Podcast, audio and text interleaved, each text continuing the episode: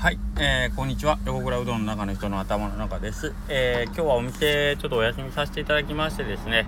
えー、っと立林駅の近くにある楠上町にありますね、えー、名称楠上さんの方でちょっと一日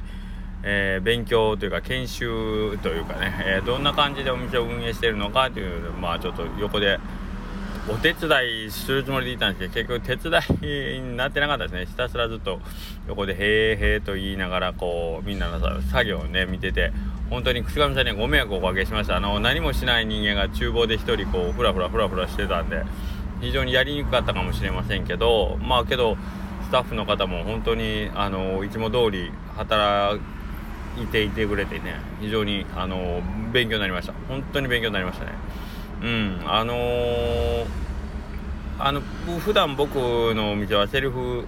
のうどん屋で、えー、口上さんは一般店ということでまあその辺の違いもあってまあどんな風にやってんのかとかっていうのはもう本当やることなすこと全部勉強になりましたね。楽しかったです。でえー、まあ、口上さんは前も言いましたけど利用者さんっていう形でですね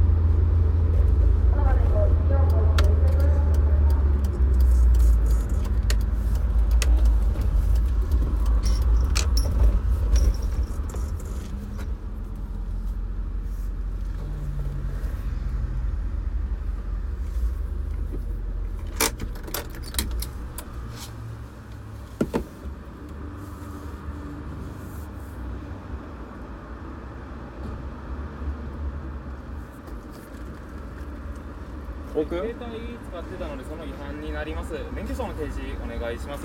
携帯っつってもこれ、はい、録音なんですけど誰とも喋ってないやつなんですけど。こう聞きますはい。あの聞き聞きますこれ録音のやつで誰とも。